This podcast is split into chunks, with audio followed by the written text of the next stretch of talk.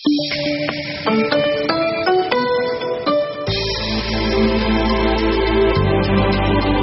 Hoy por Hoy San Sebastián, Radio de Acción. Se celebraba ayer el Día del Tercer Sector Social y para conmemorarlo se ha puesto en marcha una campaña en redes sociales. Corote y Echea, muy buenas. Hola Eva, buenos días. Bueno, pues una campaña que se ha puesto en marcha bajo el lema Eun eta hogeita vos milla esker. Se quiere así agradecer a todas aquellas personas que de forma profesional o voluntaria están trabajando estos días muy duramente, sobre todo para esos colectivos más vulnerables. Un colectivo, el del tercer sector social, que en Euskadi cuenta con cerca de 40.000 personas empleadas y más de 160.000 voluntarios. Miquel Barturen, coordinador de Sarean Sarea Egunon, buenos días, ¿qué tal? ¿Cómo estás? Egunon, gracias. Bien, Oye, bien. lo primero, Sorionak, ya que ayer celebrasteis vuestro día y además con un reconocimiento importante a esa labor que estáis realizando, que si siempre es importante, yo creo que desde que estalló esta crisis sanitaria aún lo es más, ¿no, Miquel? Pues sí, sí, es que ricasco por, por, por, por, esa, por esa felicitación.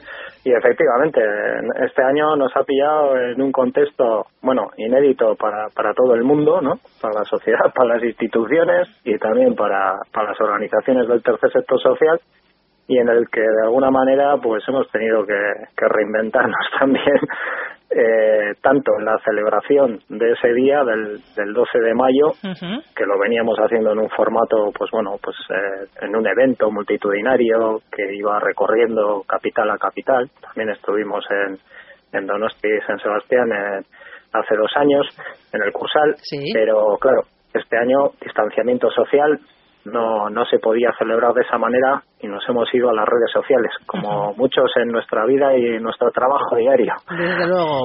Enseguida vamos a ir con ese agradecimiento, con ese reto que, que habéis lanzado en Mm. las redes sociales. Pero vamos a hacer, si ya que te tenemos hoy con nosotros, vamos a hacer un poco una pequeña radiografía de cómo está el sector. Eh, porque, Miquel, cuando hablamos del tercer sector social, eh, mucha gente sabemos de lo que estamos hablando, pero igual para muchos todavía sois el gran desconocido. ¿Qué es el tercer sector social? Bueno, el tercer sector social agrupa en Euskadi pues a, a, a más de ahora de cerca de 4.000 entidades que son pues eh, las asociaciones, fundaciones, organizaciones sin ánimo de lucro que en nuestro caso intervienen o hacen su intervención en, en mejorar, eh, en atender, en cuidar a, a las personas en todos aquellos aspectos que tienen que ver con, con, con lo social, digamos, que no somos entidades ni deportivas ni culturales, sino y por entendernos pues aquellas se conocen muchas, ¿no? Caritas, Curroja, eh, citaría un montón de ellas, la Vía, bueno, muchas de esas organizaciones que, como digo, están pendientes de los cuidados que todos en algún momento y todas de nuestra vida podemos necesitar, cuando somos muy pequeños, cuando somos mayores, cuando hay personas que están vulnerables por su discapacidad, eh, aquellas que, que, bueno, como ha pasado ahora en muchos casos, pues eh, se han quedado sin empleo, sin recursos económicos, eh, bueno, una gama muy amplia, ¿no? De, de situaciones y de ámbitos que están recogidos en el tercer sector social y bajo el paraguas de Saren Sarea, ¿no? Miquel, un sector eh, que siempre es importante, que siempre está ahí, como tú decías, eh, cuando se le necesita para velar por, por los más necesitados, por los más vulnerables, pero que, como tú decías, que también como a todos esta crisis sanitaria del coronavirus, bueno, pues también se ha visto afectado. ¿Cómo han sido estos días? ¿Cómo ha respondido el sector? Eh, me imagino que, bueno, la respuesta que habéis dado ha sido inmediata y todos a una. Sí, nos hemos encontrado con situaciones de urgencia, con situaciones eh, muy difíciles en todos estos ámbitos que decía. Igual en, en lo que más ha podido destacar o ha sido más visible, pues era la situación igual pues de las personas sin hogar, ¿no? Que no tienen, no tenían un alojamiento donde estar confinadas, ¿no? Cuando todos teníamos que estar en nuestras casas, pues estas personas no tenían casa donde ir, ¿no? Incluso de aquellas que, que en un momento dado pues estaban en, en, en, en, una situación, pues bueno, en la que podían pagar una habitación, una pensión, tenían un piso compartido y que por, bueno, efecto del decreto, de estado de alarma o, por otras situaciones, eh, entre otras pues eh, personas que hay pues como las las mujeres, personas inmigrantes, personas que están en una economía pues un tanto informal, ¿no? Pues como son las las trabajadoras domésticas, eh, que en un momento dado se han encontrado, ¿no? De la noche a la mañana, pues no tenían trabajo, no tenían con qué pagar esa habitación, ese, y también pues se veían abocadas pues a, la calle. Entonces nos, encontrábamos pues esos jóvenes extranjeros que antes eran menos no acompañados,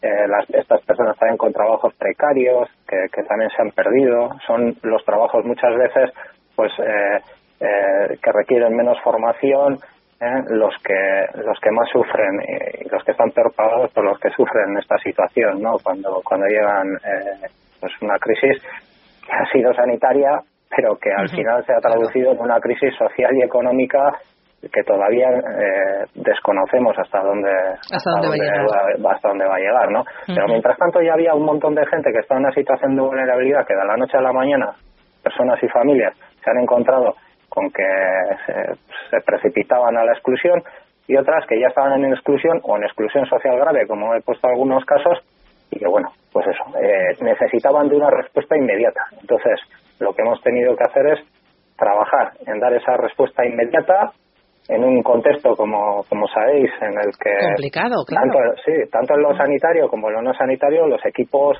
estaban eh, sin, sin, sin, protección. Eh, las personas que, que, están trabajando, tanto profesionales como voluntarias, estaban sin equipo, sin, sin poder eh, tener esas EPIs tan necesarias.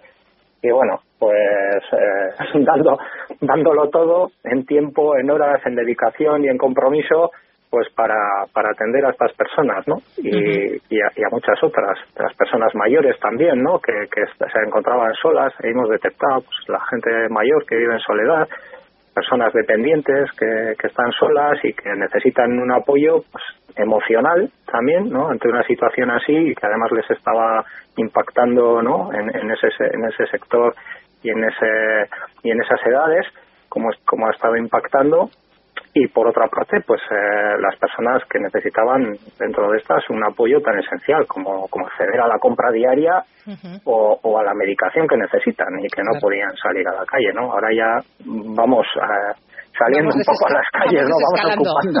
Eso es vamos, de vamos ocupando más las calles pero la situación que había en un momento dado era bueno pues la que todos hemos vivido no y todas claro Oye, Miquel, y a la hora, como decíamos, eh, en este sector hay muchos profesionales y muy buenos además, pero también el voluntariado es un papel muy importante el que desempeña. Han sido días eh, en los que el que ya estaba, me imagino que ha seguido realizando esa labor, pero se ha incorporado mucha más gente nueva que quería colaborar, que quería hacer algo en estos tiempos tan complicados. Bueno, eso lo venimos diciendo, lo venimos diciendo ya en otras ocasiones y ahora hay que volver a decirlo. O sea, vivimos en una sociedad solidaria, es decir, las personas, algunas dentro de sus comunidades, dentro de sus barrios, pues eh, han querido ayudar. Y, mucha gente nos llamaba a las organizaciones, nos llamaba a Sarea, a las redes, diciendo pues que querían colaborar en ese en ese fin. Y ahí pues eh, hemos tenido que también eh, poner alternativas como como ha sido Agustín Artean, eh, con, con gobierno vasco, un poquitín también porque estábamos ante una emergencia sanitaria y lo que había que hacer es que la gente tiene voluntad de ayudar, pero que no se perjudique, es decir, que no acabe infectada, ni que tampoco acabe a veces queriendo hacer el bien, pues, pues eh, eh, poniendo en una situación comprometida a quien se va a ayudar, pues eso, ¿no? Pues porque no se toman las medidas en ese momento adecuadas, sanitariamente, hasta que ya se van conociendo y así, ¿no? Y entonces, pues bueno, hemos hecho un poco de canal, de canal de, de, organizar, ¿no? Esa vocación, esa, ese compromiso social y solidario de la población vasca hacia la ayuda a las personas más vulnerables. Pero sí, han sido muchas. Y luego, pues también ha pasado, hemos tenido que resituar, ¿no? Es decir, muchos de los servicios que, tiene el tercer sector social, como también son centros de día y así, o, las propias residencias sin ánimo de lucro, o otras, pues eh, en esos servicios en un momento dado o estaban cerrados o en otros no se, no se podía entrar por la seguridad de las personas. Entonces, ese voluntariado de alguna manera ha habido que organizarlo y que, y que bueno, pues eh, eh, orientarlo hacia las nuevas necesidades y los nuevos dispositivos que se estaban poniendo en marcha para, para seguir haciendo esa ayuda solidaria, ¿no? Bueno, como vemos, han sido momentos complicados, lo han sido para todos, pero había que dar una respuesta, por lo tanto había que ponerse en marcha. Esa respuesta, esa respuesta urgente se ha dado, la gente ha querido además colaborar y ayudar, y por eso eh, este sector, el tercer sector social de Euskadi, también ha querido agradecer de alguna forma, bueno, pues un, todo lo que se ha hecho durante estos días, aunque tenemos que subrayar y lo ponemos en rojo que todavía esto no ha acabado, pero sí que era momento también de empezar a, dar las gracias y creo, Miquel, que habéis iniciado una campaña en redes sociales eh, para agradecer esta labor, así que cuéntanos qué es lo que habéis organizado. Pues, eh, como comentábamos al principio, a la vista de que no podíamos hacer un, 12 de mayo como el que hemos celebrado en otros momentos, con un acto multitudinario, pues pensamos en que, eh, lógicamente, como está sucediendo, las tardes a las 8 salimos todos a los balcones para aplaudir al personal sanitario totalmente entregado también y en primera línea y, veíamos pues que bueno que también hay muchísimas personas como hablábamos antes profesionales y voluntarias que, que están dándolo todo ahí en primera línea en el compromiso en los cuidados en atender a las personas y especialmente a las más vulnerables y que, y que era una ocasión pues para dirigir a, a estas personas que están en nuestra base social ese agradecimiento. Y además no hacerlo solamente desde el sector, sino que la, toda la sociedad se pudiera implicar porque es un sector muy extendido y es raro, es raro que no tengamos un amigo, un conocido, un familiar o alguien que de algún modo pues eh, no está en, en, esa base social de voluntarios y de profesionales que están atendiendo en las calles a estas personas.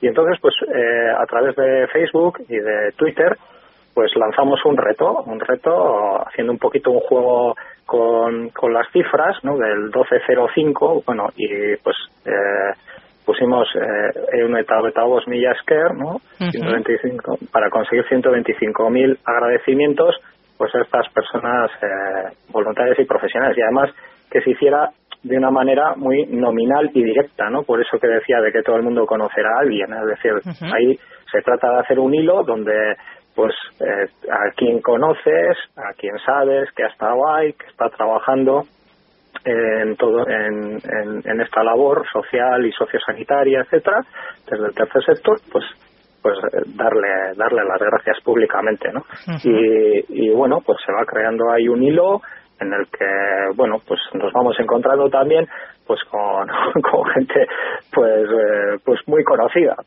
por, la sociedad que también que también conocen personas que están ahí que en su barrio en su pueblo y, tal no y, y, que trasladan ese agradecimiento a través de las redes. Nosotros también pusimos unos pequeños vídeos hemos estado grabando a a profesionales y voluntarios y voluntarias que han estado eh, como digo, en todas estas líneas de atención en los distintos ámbitos de la discapacidad, de la exclusión social grave, de personas mayores, de, bueno, y, y, bueno, con esas, con esos pequeños vídeos, con esas pequeñas píldoras, iniciamos esta cadena, bueno, pues que a la que ya se van sumando pues muchas decenas de miles de, de personas en estos días y que mantendremos eh, hasta el día 17. Hasta el domingo hasta el domingo. O sea, que todavía todos nuestros oyentes, si no lo han hecho, tienen tiempo de, participar en esta iniciativa que, bueno, pues que al final es el conseguir ese reto viral en las redes para agradecer y reconocer, bueno, pues todo el trabajo, toda la labor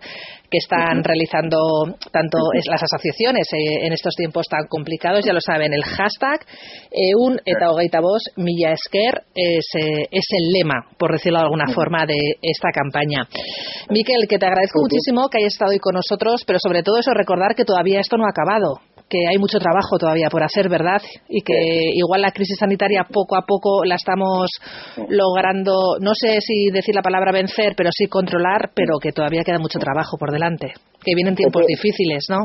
Muy difíciles. Mm. Y eh, nosotras, bueno, ahora lo que hemos hecho es desde esa atención de urgencia, más que nada, que es de la, de la que estábamos hablando, que ahora ya en este momento de desescalada todas las organizaciones están trabajando eh, pues por, por eh, ver eh, que nadie se nos quede descolgado como pudo suceder con algunos que se nos quedaron descolgados con la crisis del 2008, ¿no? Es decir, hubo ahí un incremento en, las desigualdades a nivel general y, y ahora, pues, el gran reto, más allá de este reto del que ahora hablábamos, ¿no?